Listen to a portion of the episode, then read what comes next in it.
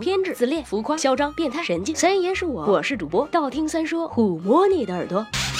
十万个为什么？曾几何时，我以为大姨妈不正常是这个世界上最痛苦的事情。自从得了过敏性鼻炎，我才发现没有最痛苦，只有更痛苦。那种打不出来喷嚏的苦闷，真是求生不能而又求死不得。直到最近，我发现了打喷嚏，或者准确的说，诱发打喷嚏的小窍门。有太阳的时候看太阳，没太阳的时候看灯，见光就可以打喷嚏。那么为什么？早在古希腊，沉思者亚里士多德就曾经对这个问题产生过疑惑，而他推测，大概也许可能是阳光的热量作用在鼻子上的缘故。不过在十七世纪早期，英国哲学家弗兰西斯·培根名人名句说“知识就是力量”的那位，华丽丽的否定了这个观点。因为当他闭上眼睛暴露在阳光之下时，并没有打喷嚏，尽管眼睛闭上了，可是热量还在鼻子上。所以据他推测，阳光使我们的眼睛产生了水分，接着这种水分会渗透并刺激鼻子，喷嚏就随即产生了。时代在进步，科学在发展，这个物理层面的解释也逐渐被否定了。现在的主流观点认为，喷嚏是由于鼻部的刺激引发的，而刺激的来源又有很多，比如三叉神经就是控制面部感觉和运动的。三叉神经和视觉神经是非常友好的邻居，有事儿没事儿串个小门，增进感情。当我们直视强光的时候，视神经会给大脑发送求救信号，期望大脑赶紧缩小瞳孔，免得强光刺伤了眼睛。但是由于视神经和三叉神经的亲密关系，有一部分信号被邻居三叉神经感受到了，大脑误以为鼻子受到了刺激，就下错了指令，打了一个不该打的喷嚏。所以你看，神经也是一个很神经的东西。受不了了，鼻子痒痒，我要去打喷嚏啦！拜了个拜。